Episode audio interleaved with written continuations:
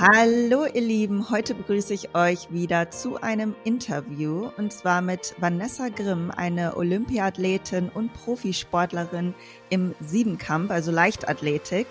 Das heißt, ihr Sport ist ihr Beruf. Sie ist unglaublich talentiert, nur 25 Jahre jung. Und heute möchte ich mit ihr über ihren kompletten Werdegang, aktuellen Alltag, Hürden, Tiefpunkte als Profisportlerin sprechen, denn ich durfte mit ihr einige Wochen hinsichtlich ihrer Ernährung für die Leichtathletik-Weltmeisterschaft in Eugene in den USA zusammenarbeiten, was auch für mich wahnsinnig spannend war. Und äh, das Ziel war es, dass sie möglichst leicht und natürlich leistungsfähig an den Start kommt. Und das hat sehr gut funktioniert. Ihr Körper hat fantastisch reagiert. Aber leider mussten wir eine Pause einlegen aufgrund einer Verletzung. Darauf kommen wir aber sicherlich gleich noch zu sprechen. Deshalb heiße ich Sie jetzt erst einmal willkommen. Hallo, meine Liebe. Hallo. Ja, und ich würde ganz gerne ähm, einleiten mit deiner Story, wie du überhaupt zu deinem Sport gekommen bist. Wie bist du auf Leichtathletik gekommen? Ähm, seit wann machst du das schon und wie ist da so deine History? Ähm, ja, also bei mir war das so, dass ich als kleines Kind unheimlich aktiv war und äh, ja sehr, sehr gerne immer gerannt bin. Das war für meine Eltern auch immer so ein bisschen anstrengend. Egal wo man war, beim Einkaufen, auf irgendeinem Konzert, auf einem Fest, äh, ja, ich bin eigentlich immer durch die Gegend gerannt einmal nach links, einmal nach rechts und äh, meine Eltern mussten mich immer so ein bisschen im Blick behalten. Also ich hatte wirklich unheimlich viel Energie. Äh, ja, und da ich vor allem immer gelaufen bin, lag die Leichtathletik da natürlich nahe. Und ähm, dann haben sie mich mal ins Kindertraining bei uns äh, in der Heimat geschickt und dann habe ich mir das mal angeschaut, habe da ein bisschen mitgemacht und ja, so bin ich dann zur Leichtathletik gekommen und ähm, bin im Endeffekt auch da geblieben. Natürlich habe ich als äh, jüngere Athletin immer noch mal äh, verschiedene Sportarten ausprobiert, aber da hat sich dann doch relativ schnell rausgestellt, dass ich äh, ja mit einem Ball oder im Schwimmbecken oder auch was das Turnerische angeht, nicht wirklich talentiert bin. Ähm, und in der Leichtathletik war das alles soweit ganz gut. Es hat mir alles Spaß gemacht und ja, so bin ich zur Leichtathletik an sich gekommen. Toll. Und hattest du schon immer starke Ambitionen, was den Sport angeht? Also was sind so deine größten Erfolge? Das kannst du ja vielleicht einmal kurz, also für dich das, das bisherige, der größte Erfolg war. Und war das schon immer deine Ambition, dahin zu kommen? Oder hast du den Sport begonnen, einfach weil du eine Sportart machen wolltest, dich sportlich betätigen wolltest und dann hat sich das so entwickelt? Ähm, ja, also vorweg, mein äh, größter Erfolg ist bislang der 19. Platz bei den Olympischen Spielen 2021 in äh, Tokio. Ähm, ja, das war tatsächlich schon immer mein Traum gewesen. Ähm, Grundschulalter hat man sich ja Freundebücher hin und her gereicht und die abschließende Frage war ja immer, ähm, ja, was ist dein größter Wunsch, dein größter Traum? Und ich habe da schon in der ersten, zweiten Klasse immer reingeschrieben, ich möchte zu Olympia. Und wow. ja, das hat sich jetzt letztes Jahr wirklich erfüllt. Ähm, genau, also das ist total cool. Und ja, ich war von Beginn an schon immer sehr, sehr ehrgeizig, wollte schon immer, ja, immer vorne dabei sein, wollte immer meine Leistung verbessern. Und ja, das ist bis heute so geblieben. Hammer, richtig, richtig gut. Und als du dich qualifizieren konntest, wie war das Gefühl für dich? Also hast du geweint oder wie war das? Ähm, ja, das Problem war letztes Jahr, ähm, es war gar nicht so ein Moment, in dem ich mich qualifiziert hatte. Die Qualifikations, äh, das ja, das Qualifikationsschema war ein bisschen komplizierter. Ähm, es ging nicht darum, nur eine Punktzahl zu schaffen. Also es gab eine Punktzahl, die man schaffen musste, um teilzunehmen. Die war aber so hoch angesetzt, dass das weltweit, glaube ich, nur um die zehn Athletinnen geschafft haben. Und die weiteren 14 Plätze, 24 Startplätze hatten wir nämlich, ähm, wurden über ein World Ranking verteilt. Und in dieses World Ranking zählen zwei Wettkämpfe rein, für die man halt für die Leistung, aber auch für die Platzierung verschiedene Punkte gibt, äh, bekommt. Und ähm, ich hatte mich dann letztes Jahr unheimlich gesteigert in meinem ersten Siebenkampf. Damit hätte ich auch selber gar nicht so gerechnet. Und auf einmal stand dieses, äh, diese Olympia-Qualifikation im Raum, so woran ich Anfang des Jahres eigentlich noch gar nicht gedacht habe. Ähm, brauchte dann aber noch einen zweiten Wettkampf, weil in dieses Ranking ja zwei Wettkämpfe zählten. Und auch der Wettkampf war sehr gut, aber ich glaube, ich war dann irgendwie auf Platz 20 oder 21 in dem Ranking und Äh, es gab noch zwei Wochen, in denen sich die anderen weltweit noch qualifizieren konnten. Das heißt, ich musste noch ein, zwei Wochen zu Hause zittern und hoffen, dass keiner mehr vorbeigeht. Ähm, ja, und das wurde dann so Stück für Stück irgendwie klar. Und ja, das war auf jeden Fall schon, äh, schon eine spannende, aufregende Zeit. Aber als es dann wirklich feststand, war das schon äh, Gänsehaut pur und ja, unglaublich. Also kaum zu fassen, dass es wirklich geklappt hatte dann. Wahnsinn, Wahnsinn. Ich finde das so, so cool. Also auch als ich das gesehen habe, wow, sie war tatsächlich in Tokio. Ich dachte so, richtig Hammerleistung. Ähm, da kannst du wirklich extrem stolz auf dich sein. Ähm, wie sieht denn so dein Alltag aus äh, als Profisportlerin? Du hast mir auch erzählt, dass das jetzt dein hauptsächlicher Beruf ist. Ähm, ich glaube aber, dass du noch was anderes gelernt hast, wenn ich mich nicht täusche, und zwar noch einen anderen Beruf. Machst du den jetzt auch und welcher ist das? Vielleicht kannst du davon noch mal kurz berichten. Ähm, genau, ich bin äh, seit 2015 bei der Hessischen Polizei. Ähm, dort gibt es ein Sportförderprogramm für ja, Leistungssportler, die dort ähm, international starten möchten.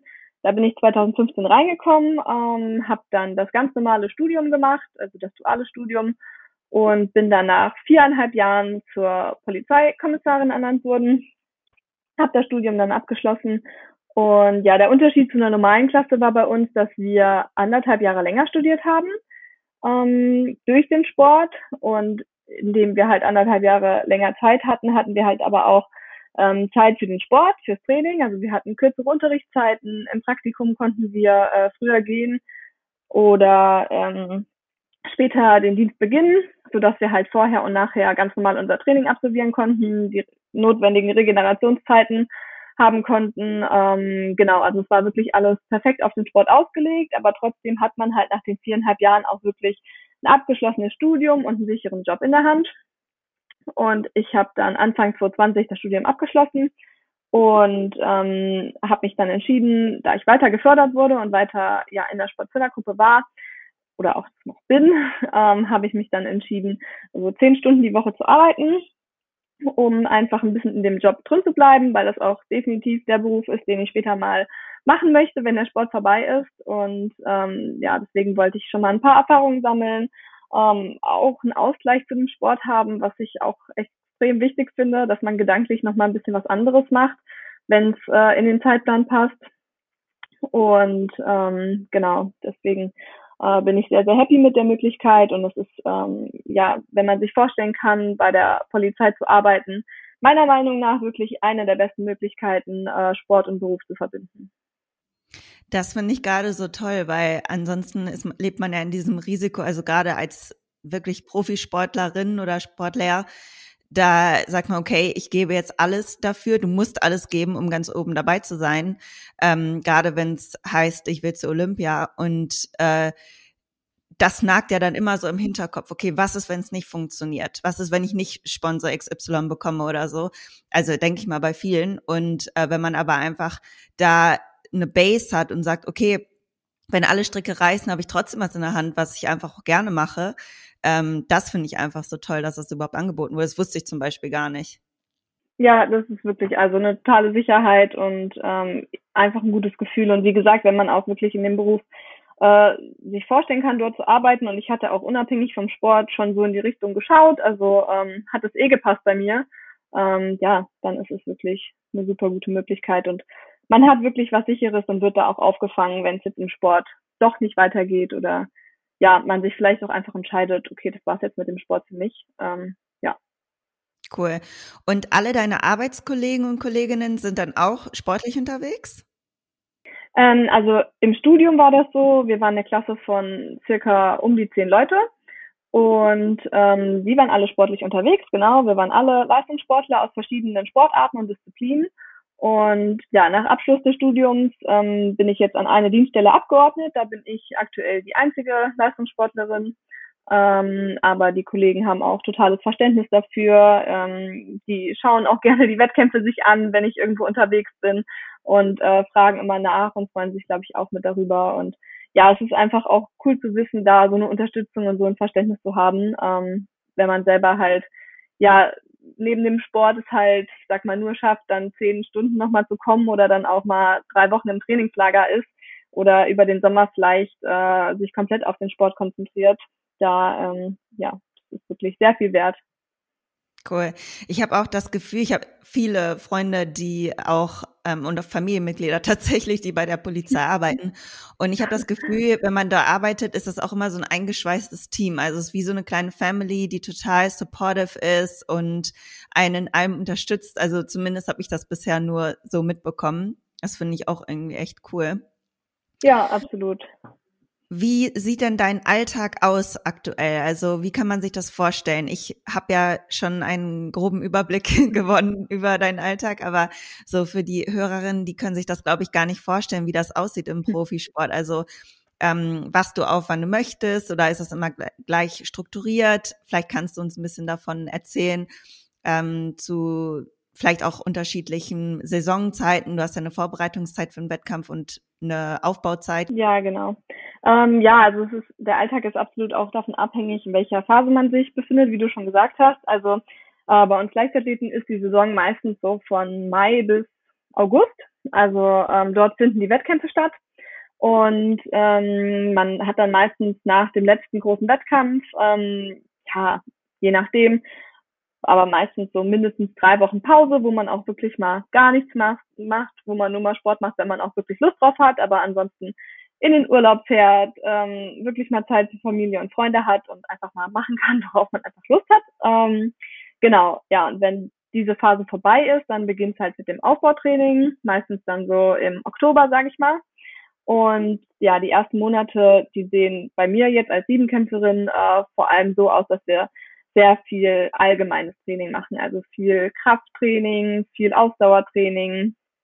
Ähm, natürlich sind oft schon technische Elemente dabei, wie zum Beispiel so Vorübungen fürs Kugelstoßen oder fürs Speerwerfen. Ähm, Sprünge sind schon immer mit dabei, aber wir sind jetzt zum Beispiel ja im Oktober ähm, und November noch nicht groß dabei, irgendwie äh, Weitsprung auf vollem Anlauf zu machen oder äh, Speer richtig weit zu werfen, weil ähm, ja man in der Zeit einfach ein bisschen äh, Zeit hat, sich ein bisschen ja ranzutasten, an ein paar Schwachstellen zu arbeiten, um eine große Basis zu schaffen und ähm, genau die Spezifik äh, kommt dann meistens mit den Wettkämpfen und äh, natürlich so, dass man für die Wettkämpfe dann gut vorbereitet ist. Also im Winter ist es dann auch wirklich so, dass ich bis zu neun Einheiten die Woche habe. So ein klassischer Tag ist dann zum Beispiel um zehn die erste Einheit, meistens so zwei bis drei Stunden. Ähm, nach der Einheit dann nach Hause, was essen, mal kurz aufs Sofa legen, irgendwann ein bisschen sich erholen, ein bisschen runterkommen. Ähm, viele machen auch Mittagsschlaf und dann geht's meistens so 15, 16 Uhr mit der zweiten Einheit weiter, ähm, die dann auch nochmal zwei bis drei Stunden dauert. Und ja, manchmal kommt an so einem Tag nochmal äh, Physiotherapie dazu. Und ja, dann ist der Tag echt gut gefüllt und man ist abends äh, froh, wenn man wieder äh, schlafen kann, weil es am nächsten Tag meistens wieder früh losgeht. Wow. Und wie sieht das dann aus mit der Regeneration, wenn ihr so viel trainiert? Also wie viel Schlaf ähm, solltet ihr da akkumulieren als Profisportler und bei sechs Stunden, wenn du mal so einen sechs Stunden Trainingstag hast? Ähm, also ich glaube, das ist auch so ein bisschen individuell. Da hat jeder so seine eigenen äh, Bedürfnisse oder seine eigenen äh, ja, Vorgaben, mit denen es ganz gut passt. Ähm, ich bin meistens ganz happy, wenn ich so neun Stunden Schlaf bekomme. Am Wochenende darf auch gerne mal mehr sein, aber ähm, ja, wenn es neun Stunden sind, dann bin ich schon echt ganz zufrieden. Und ähm, ja, regenerationsmäßig haben wir bei uns an der Anlage auch ganz gute Möglichkeiten, wie zum Beispiel ein Lymphomat äh, für so Lymphdrainage oder beim Physio kann man sich auch mal ausmassieren lassen. Ähm, wir haben ein Eisbad, was wir auch viel nutzen. Und ja, das sind so die gängigen Regenerationsmittel. Ja, Eisbad ist ja auch gerade super, wird super gehypt. Ich bin ja. da extrem schissig. Also, und ich habe kein Eisbad hier um die Ecke, kann ich mir natürlich machen. Machst du das fast jeden Tag? Also. Ähm, immer mehr, mal weniger, aber jetzt im Sommer ähm, wirklich fast jeden Tag. Aber ich bin auch jemand, ich gehe da nur mit den Beinen rein, also nicht mehr als die Beine. äh, es gibt aber auch wirklich Leute, die sich da komplett reinsetzen. Das, das wird dann doch oft zu kalt. Hardcore, aber das soll ja extrem gut sein. Und was auch interessant ist, ich habe dazu ähm, eine Studie gesehen, dass man halt bestimmte Fettzelltypen in ähm, braunes Fett umwandeln kann. Das ist halt das Fett, was metabolisch noch effektiver oder effizienter ist. Und das kommt auch durch so eine Kälteaussetzung, weil das das Fett ist, was einen warm hält und dadurch hat es halt so ein metabolischen Effekt, also einen positiven Effekt auf den Stoffwechsel. Und das fand ich wahnsinnig interessant. Ja, aber ich ähm, habe noch nicht meine Routine entwickelt, aber irgendwann würde ich das auch noch mal gerne machen wollen. Cool. Wie ist es denn aktuell? Also du hattest jetzt eine Verletzung. Ähm, das war natürlich echt irgendwie ein doofer Punkt. Ich habe das ja dann auch miterlebt. Ähm, vielleicht kannst du davon noch mal erzählen, wie das passiert ist und wie du auch mental damit umgegangen bist, weil ich habe es jetzt so mitbekommen, dass du das wirklich sehr gut gemeistert hast mental. Und vielleicht kannst du davon erzählen, wie das für dich war. Ähm, ja, also das war wirklich an einem, also ich glaube, es gibt nie einen günstigen Zeitpunkt für eine Verletzung, aber ja, es kam halt in dem Moment wirklich sehr, sehr äh, unpassend und sehr überraschend rein. Hatte mich qualifiziert, also die Saison lief schon ein bisschen holprig an. Bei meinem ersten Qualifikationswettkampf hatte ich Corona und konnte nicht an den Start, Start gehen, ähm, hatte also nur noch eine Chance, die dann vier Wochen nach dem positiven Corona-Test war.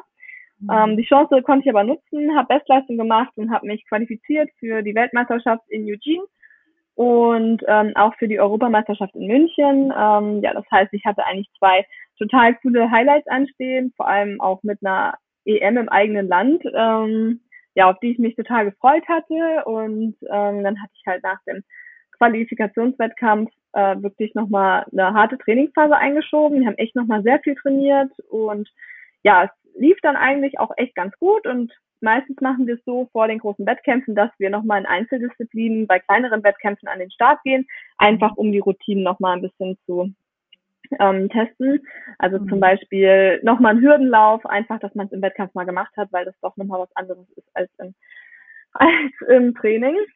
Ja. Genau, und dann hatte ich halt an dem Tag, äh, das war dann, glaube ich, anderthalb Wochen bevor ich in die USA geflogen wäre, hatte ich einen Sperrwurfwettkampf und ähm, ja, dabei habe ich mich leider verletzt, habe mir das vordere Kreuzband angerissen und ja, das war total verrückt. Ich konnte es auch gar nicht ganz glauben. Ähm, ich. Habe ganz normal geworfen. Der Wurf ging noch auf Bestleistung und ähm, bin dann ganz normal weggegangen, hatte einfach ein bisschen Schmerzen am Knie. Und zwei Tage später beim Arzt hat sich dann rausgestellt, dass das vordere Kreuzband angerissen ist. Und ich dachte wirklich, das kann doch gar nicht sein. Ich kann doch normal laufen und ich habe keine großen Schmerzen. Ähm, ja, aber so war es dann leider und ähm, damit war die Saison jetzt natürlich vorbei. Hm, ich musste jetzt erstmal mich ein bisschen sammeln. Die erste Woche war auf jeden Fall mental sehr hart. Ähm, es ist für mich die erste große Verletzung. Bislang bin ich immer gut durchgekommen mit mhm. äh, nur wenigen Kleinigkeiten. Deswegen war es echt schwierig, erstmal ähm, das Ganze einzuordnen und jetzt die neue Situation zu akzeptieren.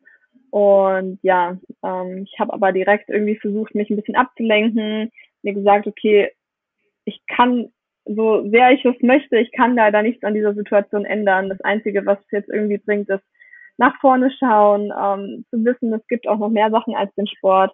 Habe mich äh, unheimlich viel mit Freunden getroffen, habe gemerkt, was für ein tolles Umfeld ich habe. Das war in der Zeit wirklich ja extrem äh, wertvoll und ähm, habe dann relativ schnell auch also zusammen mit meinem Trainer ganz ganz viele Informationen gesammelt, wie man am besten meine Verletzung jetzt in meinem Fall ähm, auskuriert und ja, mittlerweile sind wir echt auf einem guten Weg und haben ein äh, gutes Reha-Programm gefunden. Es wird jetzt schon einige Monate dauern, bis ich wieder zurück auf der Bahn bin. Aber ähm, ja, ich bin zuversichtlich und ähm, ja, bin, wie gesagt, jetzt schon voll im Reha-Prozess. Richtig gut. Danke, dass du das geteilt hast, weil ich wollte damit auch andere motivieren. Es ist ja einfach so schwierig, nach einer Verletzung sich für das zu motivieren, was man jetzt gerade hat, weil man guckt nur darauf, was kann man jetzt gerade nicht tun. Und ja. dann kommt man in diesen Scheißegal-Modus, okay, dann mache ich jetzt halt gar nichts, weil dann macht es mir keinen Spaß, es kommt Frustration auf.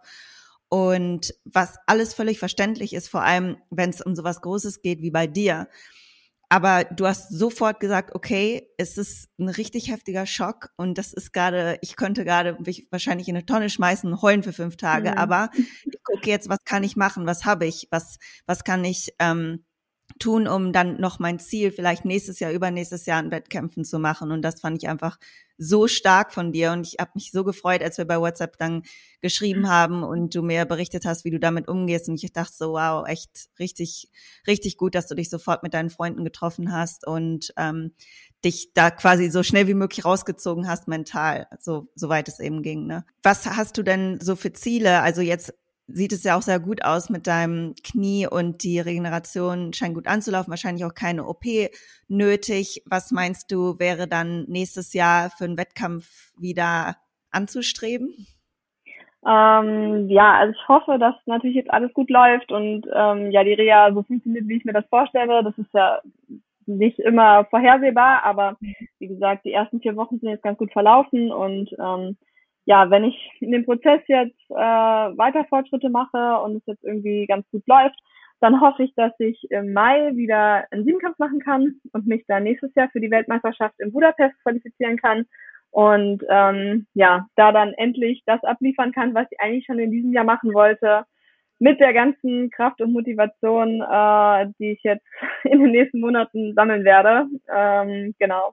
Also das ist jetzt das nächste Ziel und ähm, dann steht ja 2024 auch schon die nächste Olympiade an in Paris und ähm, bis dahin ist in jedem Fall genug Zeit. Ähm, kann ich nächstes Jahr mich vielleicht so ein bisschen rantasten, so dass es dann 2024 ähm, ja wieder richtig, richtig gut funktioniert und ich dann äh, bei Olympia eine gute Platzierung machen kann.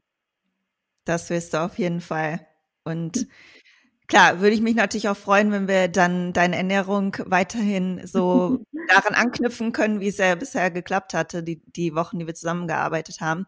Vielleicht können wir da kurz einleiten, nämlich das Thema Ernährung. Das ist ja unglaublich wichtig im Wettkampfsport. Und wie war das bei dir in der Vergangenheit? Was sind so typische Fehler, die du aus der Perspektive jetzt gemacht hast? Was war ein Struggle für dich im Bereich Ernährung? Ähm, also erstmal vorweg vielleicht, also bei uns im Siebenkampf ähm, geht es ja eigentlich darum, das hat ja im Intro auch schon gesagt, ähm, ja, so leicht wie möglich zu sein, aber gleichzeitig so leistungsstark und ähm, ja, so stark wie möglich zu sein. Ähm, Disziplinen wie zum Beispiel Hochsprung und Kugelstoßen, die äh, widersprechen sich ja auch komplett. Also man muss, jeder Athlet für sich muss den Körper finden, mit dem er ja in beiden Disziplinen die besten Leistung bringen kann. Das ist bei dem einen vielleicht ein bisschen mehr Gewicht, bei dem anderen vielleicht ein bisschen weniger. Mhm. Aber grundsätzlich geht es bei uns eigentlich schon darum, so definiert wie möglich zu sein, aber ja, gleichzeitig so stark wie möglich zu sein. Genau. Also das vorweg.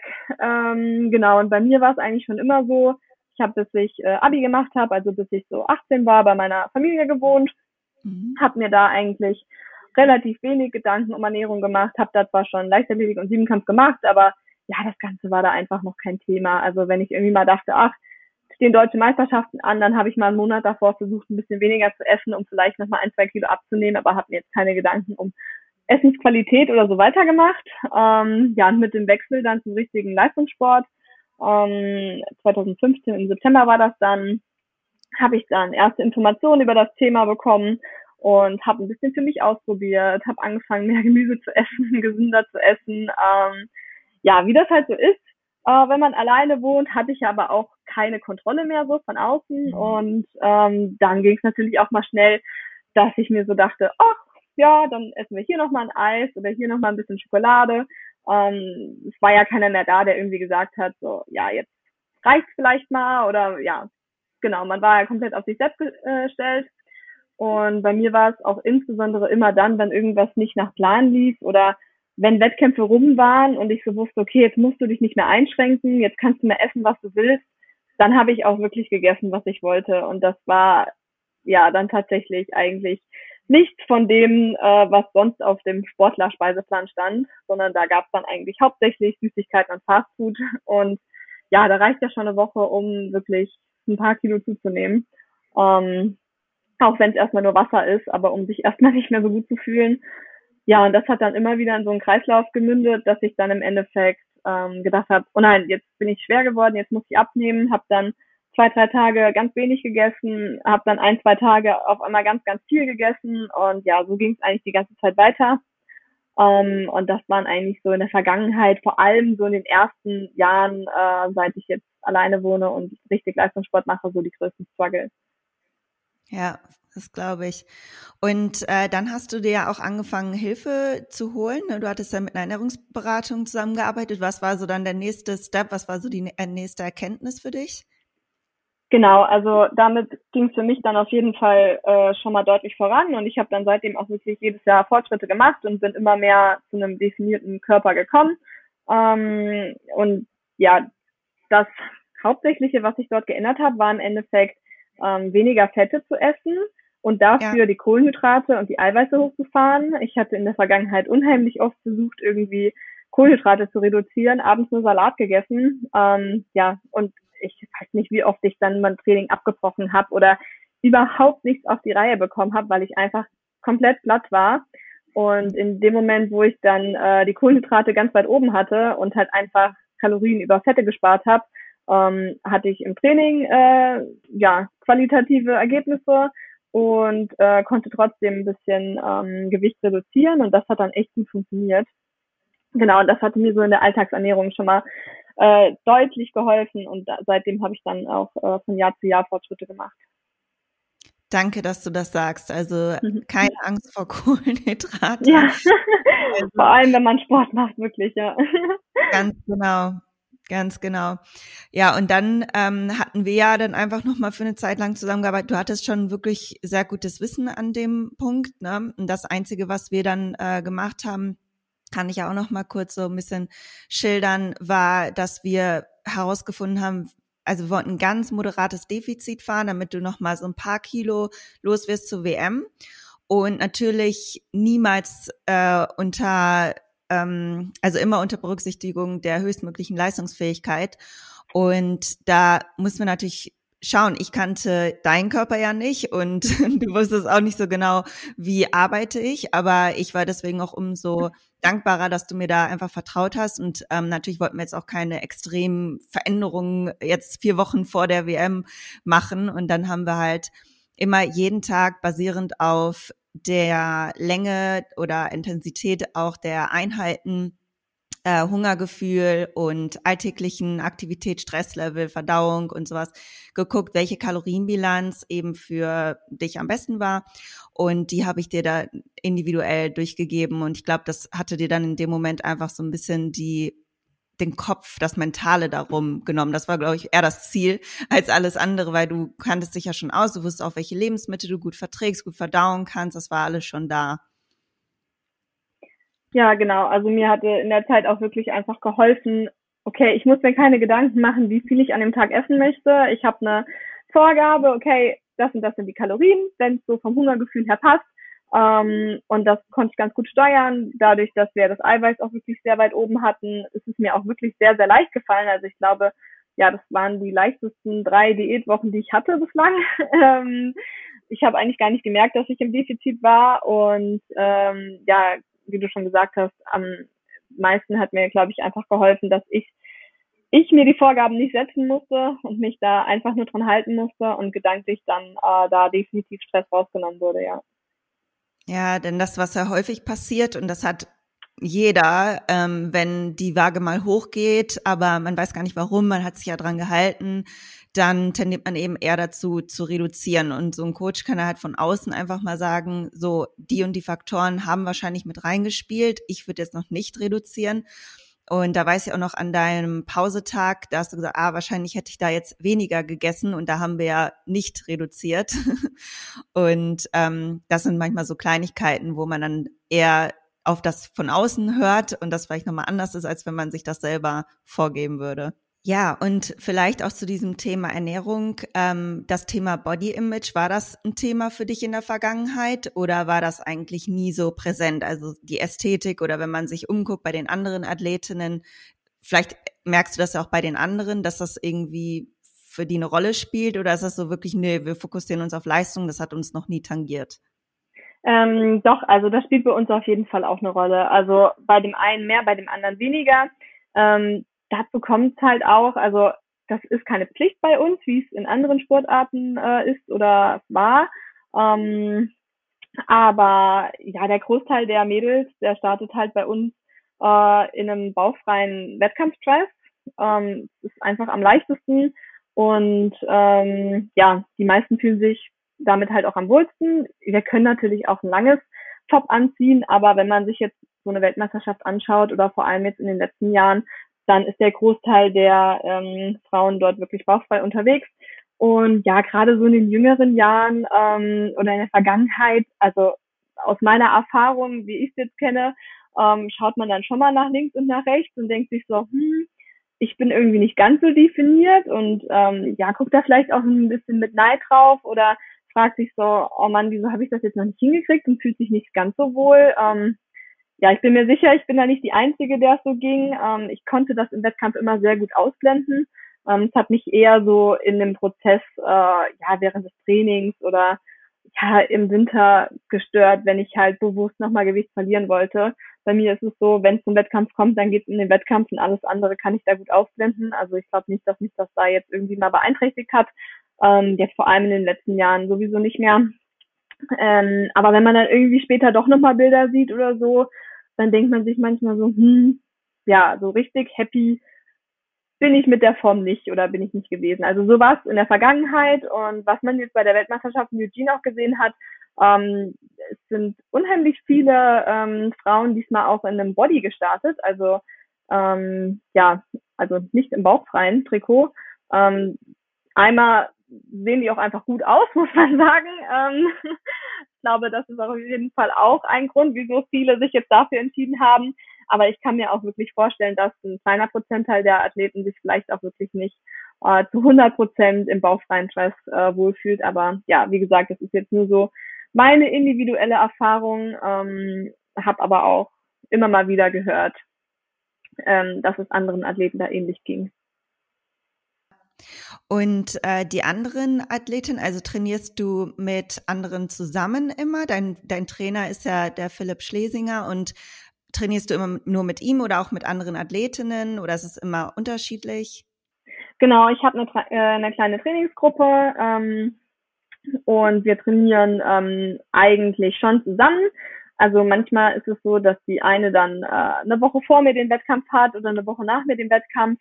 Ähm, manchmal passt es auch, dass wir zusammen den Wettkampf haben und im Großteil ist das Training dann schon gleich. Ähm, also dass wir dann zusammen Läufe machen oder zusammen im Kraftraum sind, aber es sind immer individuelle Anpassungen dran. Und ähm, ja, jetzt gerade in der Phase sind die anderen da im Training, aber natürlich können wir nicht das gleiche machen. Also ich würde schon ganz gerne auch Kugel mitstoßen, aber ich muss dann halt aktuell äh, ja meine Kraftübungen und Reha-Übungen machen. Aber ja, sobald ich wieder fit bin, ähm, trainieren wir dann auch wieder gemeinsam. Ja, okay. Und äh, ist, sind die auch alle unterschiedlich mit ihrer Ernährung? Also manche haben da die Begleitung von, von einem Profi und manche machen das so für sich und kommen damit gut zurecht? Ja, genau. Also so, das würde ich eigentlich unterschreiben. Es ist wirklich auch, was man sonst so gehört hat. Ähm, das macht jeder individuell. Die einen, die haben da Bedarf und die brauchen da oder möchten einfach mehr Infos haben. Das ist ja auch wirklich ein spannendes Thema. Und ähm, das hängt ja auch wirklich mit der Leistungsfähigkeit zusammen. Also wenn man seine Ernährung optimiert und äh, so ist, dass man wirklich im Training und im Wettkampf die maximale Energie hat, dann kann man ja wirklich äh, bessere Leistungen erzielen, als wenn man jetzt irgendwie ähm, gar nicht drauf achtet. Ähm, aber das ist, wie gesagt, bei den einen ein größeres Thema, bei den anderen äh, nicht so großes Thema. Ja, cool. Und kochst du für dich immer selber? ähm, ja, meistens schon. Also ich äh, bestelle auch mal gerne Essen, aber ähm, ja, in der Regel koche ich dann für mich. Oder auch in der Trainingsgruppe machen wir häufig mal Essen zusammen. Das ist auch mal ganz schön. Cool, das finde ich auch super. Was ist so dein typischer Alltag von den Mahlzeiten her? Du hast ja auch so deine Basismahlzeiten, ne, die du isst, wenn du jetzt nicht gerade irgendwelche Events oder Restaurant-Verabredungen ähm, hast. Ähm, ja, also ich habe eigentlich meinen Tag immer so in drei Mahlzeiten eingeteilt. Starte morgens vom ersten Training dann äh, mit einem Frühstück. Ähm, meistens ja ein Porridge aus Haferflocken oder ein bisschen Joghurt mit Haferflocken und Obst. Also das variiert immer ein bisschen. Ähm, gerne auch mal ein Porridge auf dem Ofen. ähm, da hat man ja wirklich viele Möglichkeiten. Äh, genau. ja, mittags ähm, schaue ich eigentlich immer, dass ich eine große Kohlenhydratquelle habe, also Kartoffeln, Reis oder Nudeln. Ähm, gerne auch mal Quinoa oder sowas. Dann äh, meistens ein sehr großer Gemüseanteil und in, eine Eiweißquelle, ähm, ja, sowohl tierisch als auch pflanzlich. Und mhm. abends ähm, esse ich sehr häufig einfach äh, Quark mit Obst und auch nochmal Haferflocken, weil es so für mich einfach am einfachsten ist, auf den Eiweißbedarf zu kommen. Ja, ich liebe Quark auch abends. Ja, ist einfach leicht und man kriegt das Eiweiß rein, ja. Sehr schön. Und ähm, deine Familie, wie geht die damit um mit deinem Wettkampfsport? Die unterstützt dich ja sicherlich total, so wie wir das jetzt schon herausgehört haben mit ähm, der Situation, als du dich verletzt hast und alle haben dich unterstützt. Ähm, kommen die auch mal mit zu allen Wettkämpfen? Ähm, ja, also wenn es möglich ist, dann kommen die auf jeden Fall mit. Also die fiebern da auch immer total mit. Ähm, jetzt während Corona konnten sie ja leider nicht zu allen Wettkämpfen mitkommen bin mir sicher, dass sie sogar nach Tokio geflogen wären, aber leider waren ja keine Zuschauer ähm, dort erlaubt. Ähm, deswegen mussten sie nachts um zwei vorm Fernseher sitzen.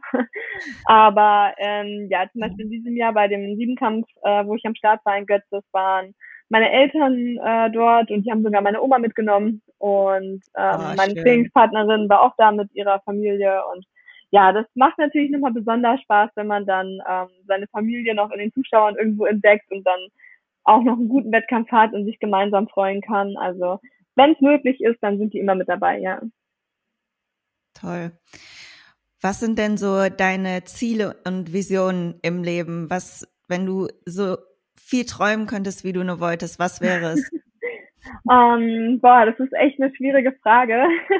ich ähm, ja, also wie gesagt, so mein Lebensziel, was ich damals in die Freundebücher geschrieben habe mit der Olympiateilnahme, habe ich mir letztes Jahr schon erfüllt. Ähm, sportlich gesehen gucke ich jetzt natürlich weiter nach oben, möchte mich da weiter steigern, möchte da mein Potenzial ausschöpfen und ähm, sagen können, dass ich ja die Ergebnisse, die ich mir zutraue, auch wirklich auf die Bahn gebracht habe, wenn ich irgendwann mal aufgehört habe. Ähm, aber grundsätzlich bin ich der Meinung, also ich möchte die Dinge machen, die mich am Ende glücklich machen ähm, mit tollen Leuten ähm, die Welt erkunden und ähm, ja, am Ende sagen können, okay, das, was ich gemacht habe, macht mich auch glücklich. Ja, schön. Kannst du dir auch vorstellen, irgendwann mal andere Athletinnen oder Athleten zu coachen? Ähm, da habe ich mir auch noch gar nicht so genau die Gedanken drüber gemacht. Aber es hat mir eigentlich schon immer Spaß gemacht, irgendwie zum Abi ähm, bei meinen Klassenkollegen noch mal ein bisschen mit auf die Technik zu schauen oder bei meiner kleinen Schwester nochmal mitzukommen und zu gucken, ob ich da noch was sehe. Ähm, also es macht mir schon Spaß, ich bin schon sehr, sehr gerne im Stadion. Ähm, ich kann mir aber auch vorstellen, dass ich bei der Polizei so glücklich bin, dass ich dann auch irgendwann sagen kann, ähm, ja, ich muss jetzt nicht noch, ich war mein ganzes Leben auf dem Sportplatz, ich muss jetzt nicht noch äh, Leute äh, coachen. Das äh, sehe ich, glaube ich, wenn es soweit ist, aber komplett ausschließen kann ich nicht. Ja, ja, cool. Und noch eine Frage zum Abschluss. Wenn du jetzt mal zurückguckst und dich mit, keine Ahnung, 16, 18, auf jeden Fall zu jünger warst, betrachtest und jetzt deine Weisheit nimmst ja. und ähm, dir nochmal was sagen könntest, also einfach so, was würdest du deinem jüngeren Ich sagen? Also was würdest du ihm raten, was du jetzt einfach gelernt hast, wo du gewachsen bist? Gibt's da was? Ähm, ja, also ich würde auf jeden Fall sagen, so ein bisschen ähm, ja, Vertrauen äh, in den Prozess zu stecken, dass man, ja, ich weiß nicht, so früher als jüngere Athletin, ich war zwar schon immer ganz gut, aber ich war nie so gut, dass ich irgendwie international irgendwo mitfahren konnte. Ähm. So in dem Moment irgendwie, wenn man in dem Moment gehört hätte, so, du hast trotzdem noch die Chance, wenn es dann später drauf ankommt, bei den Erwachsenen dabei zu sein und ich glaube, das wäre so eine Sache gewesen, die ich damals vielleicht ganz gern gehört hätte. Oder so grundsätzlich einfach, ähm, dass das, was man macht, ähm, einen einfach Freude bereiten soll und man sich wegen vielen Dingen vielleicht ein bisschen weniger stresst und einfach ein bisschen Spaß am Prozess hat und ein bisschen äh, mehr Vertrauen in alles reinsteckt und sich nicht immer verrückt macht, wenn irgendwas in einem Moment nicht so läuft, äh, wie man es gerne möchte. Also ich glaube, das sind so die Sachen, die ich äh, ja, selbst jetzt manchmal noch äh, gesagt bekommen muss, ja. Ja, ja, man braucht den Reminder immer wieder mhm. und wenn man das ausspricht immer und immer wieder oder wenn ich zum Beispiel auch mit Mike spreche und so meine Reminder brauche, dann tut mir das so gut und irgendwann manifestiert es sich so wie du jetzt auch merkst, okay, es stimmt, ich habe damals vielleicht nicht die krasseste Bestleistung, wo mir jeder gesagt hat, du stehst irgendwann ganz oben, aber plötzlich hattest du das Potenzial zum richtigen Zeitpunkt, am richtigen Ort, hattest du das Potenzial und konntest noch so viel erreichen und das zeigt einfach auch, dass es noch, dass noch nichts in Stein gemeißelt ist, ne? Wenn, auch wenn man das vielleicht ja, von genau. denkt. Und äh, ich liebe sowas, weil das einfach so motivierend und man kann noch so viel mehr rausholen häufig, als man denkt. Ja, Danke, meine Liebe, dass du hier dabei warst, ein bisschen berichtet hast und wir wünschen dir natürlich alles Gute auf deinem Erholungsweg, aber ich weiß ganz genau, dass es alles gut wird und dass du ja die nächsten Wettkämpfe nächstes Jahr und die Olympia dann 24 rocken wirst. Dankeschön.